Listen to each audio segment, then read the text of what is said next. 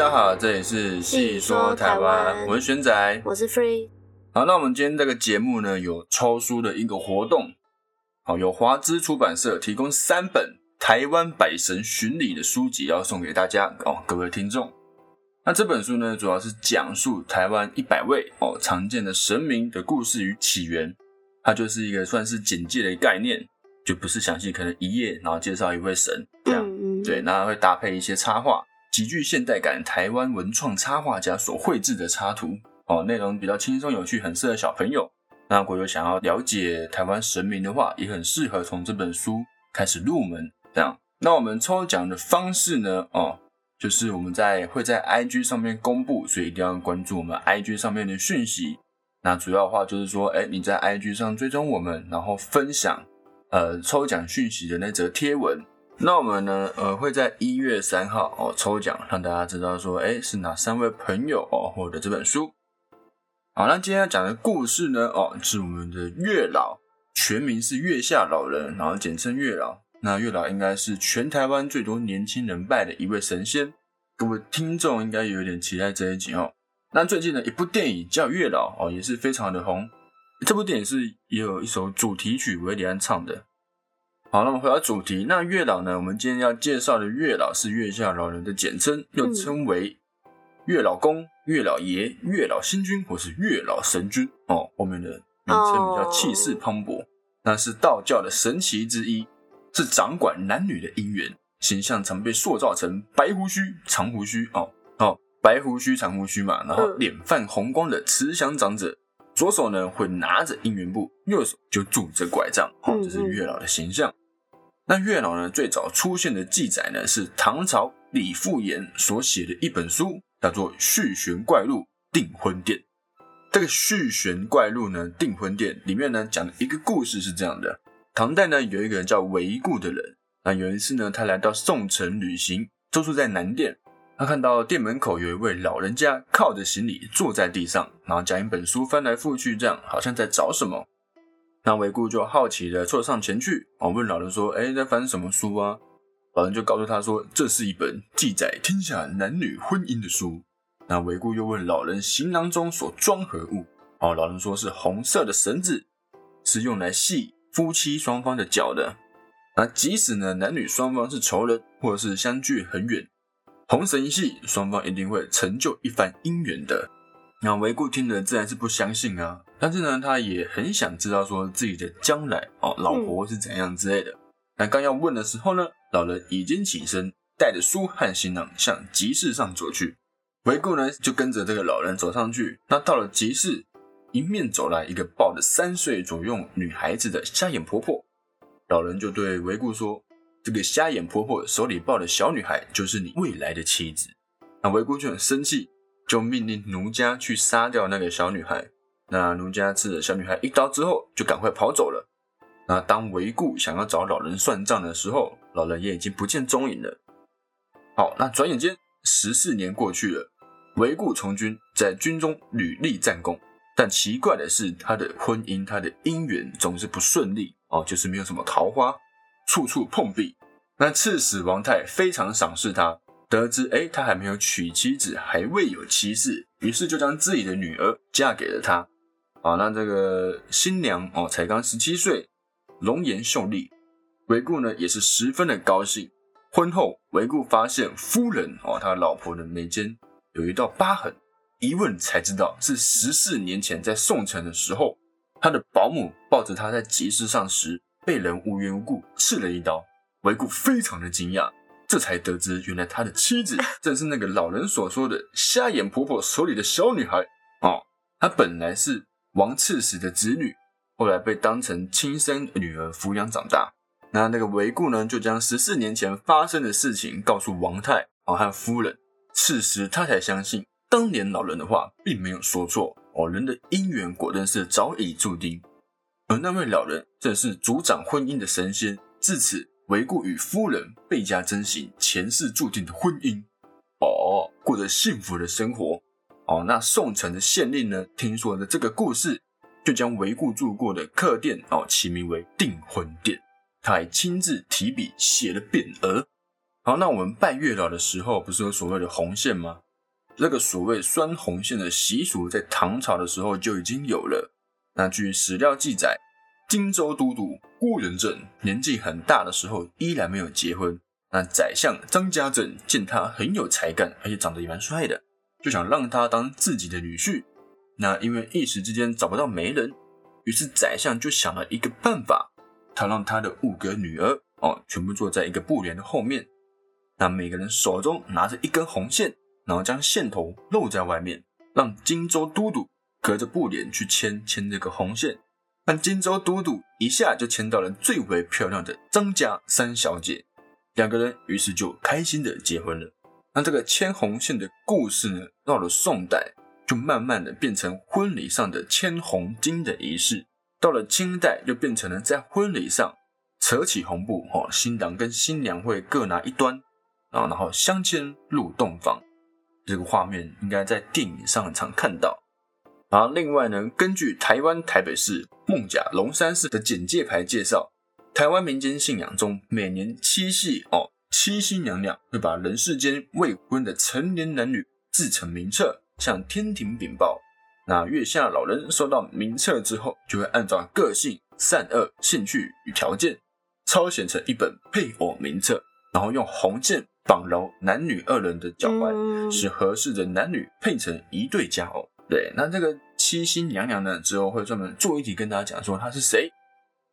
好，那我们台湾呢有所谓的府城四大月老，那这个府城呢，又是指台南市哦，又是台南，很多保存良好的哦都在台南。那四座寺庙呢，所供奉的月下老人的合称哦，府城四大月老。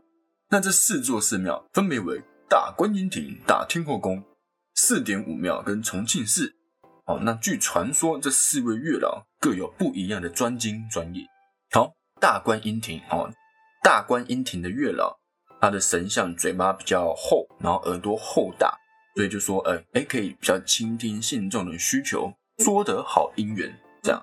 在民国一百零四年，庙方人员建议信众将求偶条件写在红纸上，然后放在月老的前面。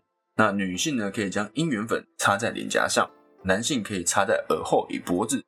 此外，庙方人员表示，姻缘线剪裁时长短不一。抽到短线的，据说姻缘地理距离较近，来的较快；那抽到长线者反之。好，再来是大天后宫的月老。哦，那呃，民国一百零四年，这个庙呢有大小两尊月老神像，面容是金色的。好，那庙方提供书文，让信众需求可以上达天庭。民国一百零四年，庙方提供点姻缘灯，远端电话求签，还有集体配对。好，那庙方人员也建议，在其他地方求过月老的话，就不要再来了。好，那再来是四点五庙的月老。民国一百零二年呢，这个神像神情严肃，手持拐杖。好，那这个拐杖呢，就很常被解释是打击外遇。那民国一百零四年，哦，这个庙提供祈愿文、姻缘袋、小玻璃瓶等等。那祈愿文呢，可以放入姻缘袋，打上蝴蝶结，象征永结同心。或者放入小玻璃瓶，挂在这个庙哦祈愿墙上。还愿的时候呢，可以拿喜饼祭祀，或用纯善念做善事、说善行来代替。但是重庆市的月老，民国一百零四年时，这个寺庙的月老啊，他的神像是头微微的向前倾，被认为能够听男女叙述相思。庙方表示，求姻缘者以新竹、台中等外地人居多。其中台中的信众很多是同一位算命师指点而来，并建议以高粱酒做贡品。该寺庙中有一个醋柑。而在清朝的时候呢，有一位作家叫刘家蒙，他所作的《海音诗》就曾经记载：你搅动这根醋柑，然后取灯油磨对方的头部，可以增进情侣夫妻之间的感情，使对方回心转意。民国一百零二年，庙方有准备红纸供信众书写陈情事项。这样好，那月老的信仰呢有以下几点特征哦。第一点，始终为属神形态哦，极少作为庙宇的主神。对，月老的灵力哦，仅展展现于单一的形式，针对单一功能啊。月老仅透过特定的仪式互动，帮信众、帮信徒加强姻缘，例如是与信徒红线或其他加持物，以信徒元辰对应等。其他功能如展外遇。哦，则透过其他的四神，如月老婆婆或是氤氲使者处理。这样，对，氤氲使者呢，之后也会专门做一集跟大家讲解。他是专门打击外遇的一位神明。然后第三点，临时信徒多于长期信徒，这点在情人节的时候可以很长、很明显的发现到这件事情。好，那第四点，社会仪式与文化活动建构月老的信仰，晚婚潮流助长月老信仰，并带动相关活动，如集体结婚跟联谊活动。刚刚说的哦，成为月老信仰之一的部分。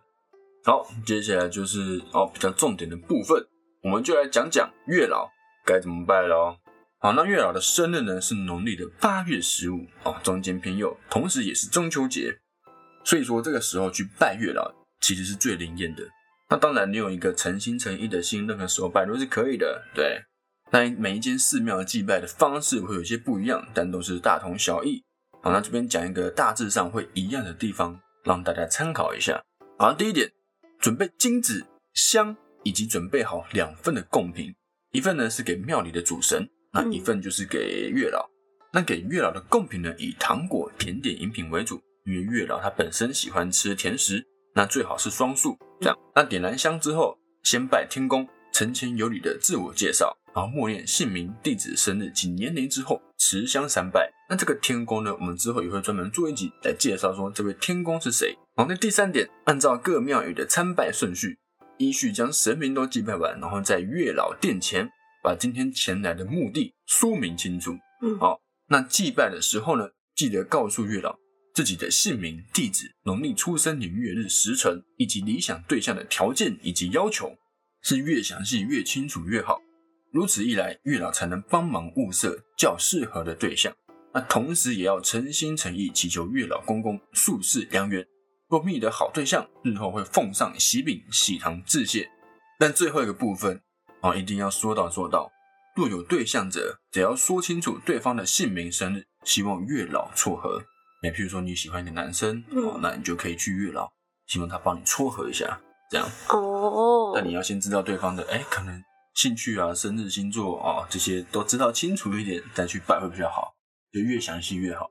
好，再来就是参拜结束后呢，向月老宝贝求红线或是求姻缘粉。那连值三次圣杯可以带走红线缘粉，拿取后呢，要在香炉上顺时钟绕三圈，过三圈。好，那姻缘线求得后，可以放在身上或皮夹内、枕头下。那缘粉呢，可以撒在身上，增加与对象的缘分。好，那再来是，如果你有事情想问月老，可以呢到月老殿前，宝贝询问或是求诗签。好那刚刚说的是参拜事项，那我们来说一下禁忌的事项。对，就是不要在拜月老的时候做这些事情。啊，首先呢，就是不要戴帽子、戴上眼镜，而且服装要端正、要端庄，不要太过随便或暴露，要尊重神明。就比方说，你穿个吊嘎，然后拖鞋啊去拜月老这样对。再来是不要拿伞哦，如果是携带折叠伞，就收进包包里面。旁边如果是有人拿伞，就离他远一点。拜拜拿伞哦。姻缘会散啊，一刷哦。但是拜好后要喝结缘茶，喝的时候呢，如果太烫就等一下再喝，不要就是不要吹凉哦，就说啊好烫啊，吹一下，不要这样。好了，离开前呢，记得去拿庙里面的喜糖啊，沾沾喜气，但不能挑选，就是你不能挑你要哪一颗喜糖。如果你自己都挑了，月老怎么帮你牵好正缘的红线呢？这样，那在贡品的部分呢，我们可以选择汤圆求缘分。哦，糖果，糖果就是月老自己本身喜欢吃的甜食。则是鲜花，哦，鲜花的意思就是说，呃，希望可以与对象开花结果。再是红枣，红枣就是祈求姻缘早点完成。桂圆就是圆满顺利，在一些谐音的部分。那女生生理期来的时候是可以祭拜的，那晚上也可以祭拜，那是可以为家人求姻缘，但是不能为朋友求姻缘。而且最好自己来祭拜，不要结伴等待，会蹉跎婚姻。好，再来是拿红线的时候，是一定要经过月老的同意，要向月老宝贝，连值三次圣杯要三次哦，才能带走。好，再是拜拜的香，一定要完全的点燃才能祭拜。如果你在拜拜拜时候，可能拜到一半过程中发现，哎，其实香没有点燃，那你就要赶紧重新点燃。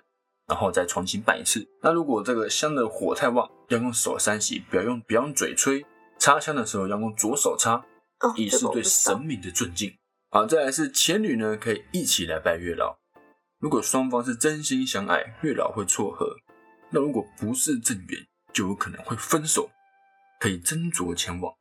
那情侣的金子要一人一份，不要一起买。对，像很很常听到说，哎，情侣不要去拜月老，不然会分手。如果你想考验下面之间的爱情，可以去拜一下，感觉有点可怕。看是不是真心相爱的。再来是未来，如果顺利结婚之后，要带喜糖心饼前来还愿。好，那我们台湾最有名的月老，就是龙山寺里面的月老哦，还有霞海城隍庙。那龙山寺的主神是观音，那霞海的主神就是城隍嘛。但听说霞海的月老是不用瓦杯就可以取红线哦，对，是可以自行拿取的。好，那说到红线呢，我们求到的红线呢，姻缘线大部分是放在身上嘛，有可能是绑在手环上啊，或者放在皮夹里面。